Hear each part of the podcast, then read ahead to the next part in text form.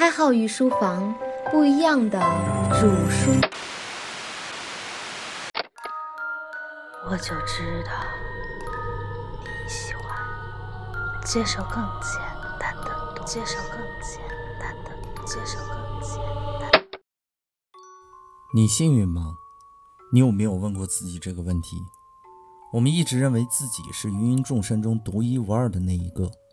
事实上，从生物学的角度来说，你并没有幸运到携带特殊基因的地步。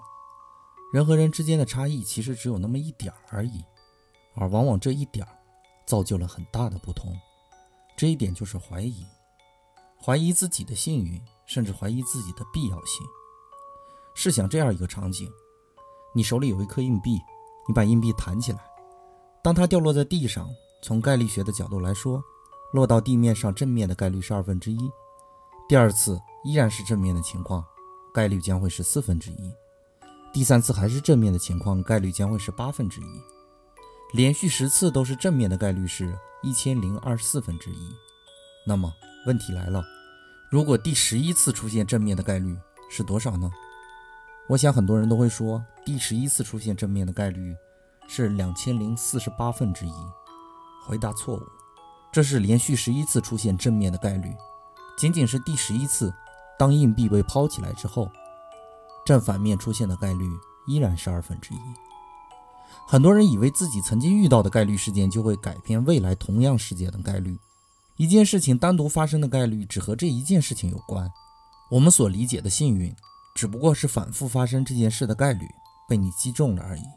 它不会影响未来这件事发生的概率。当你前十次都是正面的时候，第十一次不要认为正面的概率会增加，或者反面的概率会增加，而是要当一个独立的事件去理解。凡是认为下一次概率会被之前的世界所改变，这就是赌徒谬误。当我告诉你这个心理学现象后，你认为你自己是幸运的吗？现在我带你来到一个昏暗的赌场。这里有很多种赌博的选择，先别着急坐下来，我们开始研究赌场里的概率。如果简化一下，无论哪个赌博游戏，是否只有两种情况：你赢或者你输？假设在赌场所有人都和你一样，也只有这两种情况，那么我们玩足够时间长，是不是我们输赢的概率基本是一致的？也就是说，一百年后我们离开这个赌场，我们每个人都是接近于不输不赢的。我知道你要问我了，那既然没有意义，赌场为什么会存在呢？因为我刚才跟你说的条件，其实忽略了现实赌场里的关键因素，那就是庄家。一旦庄家的介入，经过合理的推算，一定是可以赢钱的。其中复杂的概率我就不讲了，我只说一个问题，那就是如果庄家能赔钱，那么赌场怎么会存在呢？或者说，庄家只是把输赢的概率调整为你赢的概率低于你输的概率。那么，在足够样本的基础上，你会不会输多赢少呢？当然会的，这就是概率，它不会因为你的幸运而反复在你身上出现。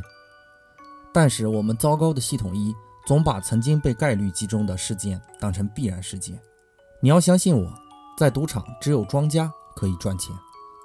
好，我们从赌场里出来吧，这里对于你来说并没有太大的意义，因为输赢早已经用概率算定了。你所谓的幸运，其实只是幻觉。我们再回到现实生活里，你在办公室里午休时间的时候，同事们聚在一起聊起夫妻之间的事情。或许你的同事中正巧有一个姑娘，婚姻不太幸福，老公总喜欢沾花惹草，而她正在和她当时的老公因为离婚的财产分割备受困扰。那么你八成会听到这样的论调，他会异常笃定地跟你说：“男人都不是好东西。”而且我保证，在场很多人都会赞同。等等，你说你不赞同？好，恭喜你拥有独立思考的能力。如果你认为你是一个好男人，我想你都曾经试图反驳过这个论调。那么，我们今天用概率的角度帮你看一下这个问题。在忠诚问题上，一个人面对另一方只有两个选择：忠诚和背叛。这是一个概率问题，因为只有两个状况发生。就好比硬币的正反面各占百分之五十的几率，当然这样的假定是要排除其他因素的。毕竟如果涵盖道德因素，一定会干扰这个概率的。那么顺着这样的设定，女同志应该也得出这样的结论：男人中应该有一半是坏的，至少还有一半是好的。那为什么上述的女性会得出这样的结论呢？并且有人高度赞同呢？并不是因为他们不懂概率，而是因为他们经历了这样的不幸。这种感觉和赌徒的感觉有点类似。往往一直纠缠于赌场不能自拔的人，不是因为他们在赌场里赢多亏少，而是因为曾经赢过。爱情也是这样，你是否否认爱情，除了理性判断以外，一般都基于你所经历的事件。如果用赌徒谬误来解释，你只是一厢情愿地认为，你曾经经历的过往已经足够干预到未来同等事件发生的概率了。这就是为什么很多人久赌不能自拔。为什么淹死的大都都是会游泳的？赢钱只是个概率事件，你误认为这种概率事件和你的幸运有什么关系而已。会游泳本身也没有错误，而是淹死的人都大胆地把会游泳当成唯一的概率而已。现在你问问你自己，你幸运吗？你是不是也认为男人都不是好东西呢？有一句话说得很好，叫做“非大有不可大无”，除非你有足够大的样本。否则不能做出一个必然的结论，这叫大数法则。而你总把偶然性的事情当成必然的规律发生，这就叫小数定律。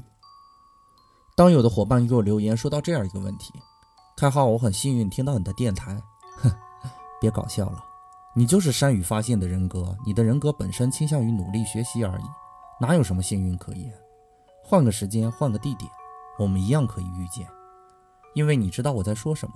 而很多人听了也只是听了而已，不要觉得那是幸运，因为你只看到了你和我，而我看到了几乎所有我的听官，而你们都有探索的冲动，这就是为什么我们可以聚在一起的原因，不是偶然事件，这是必然结果。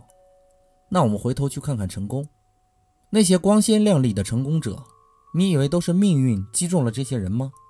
当然不是，每一次努力只是在放大成功的概率。成功依然只是个概率事件，不是你努力就一定成功，所以不要抱怨自己努力了依然没有结果，这是概率问题。没有什么概率应当倾向于你，与其自怨自艾或者痴心妄想，不如继续放大你的成功的概率，然后祈祷命运的概率击中你吧。所以不是你在群里抢红包次次都是最佳，那么你买大乐透就会中五百万。不是你失去了一些东西就有可能得到其他的补偿，不是今儿你过生日，刮刮卡就会对你网开一面，让你频繁中奖。在概率面前，没有应该，只是个几率问题。不是一些巧合就预示着更多的巧合，那有可能只是幻觉。而你唯一能做的，尽量克制这样的幻觉。最后，我给大家算命，今天你吃肉了。我知道有的人会说我说对了，有的人会说我说的不对。那没关系，算错的人会认为我猜错了，而算对的人会觉得我好厉害。如果连续很多天我都用这样的概率的问题给大家算命，你都被我说中了，你会不会相信我呢？不要相信我，这只是个概率问题。稍后我会把文字版发在我们微信公众号里，你可以点开励志节目，然后点开公众号里的文字版对着看，这样能更好的吸收。你要相信我，你像我说的那样做了，并不是幸运。而是你和我是一路货色，伙伴们，本节的内容就播讲到这里，感谢大家宝贵的时间，我们下节再见。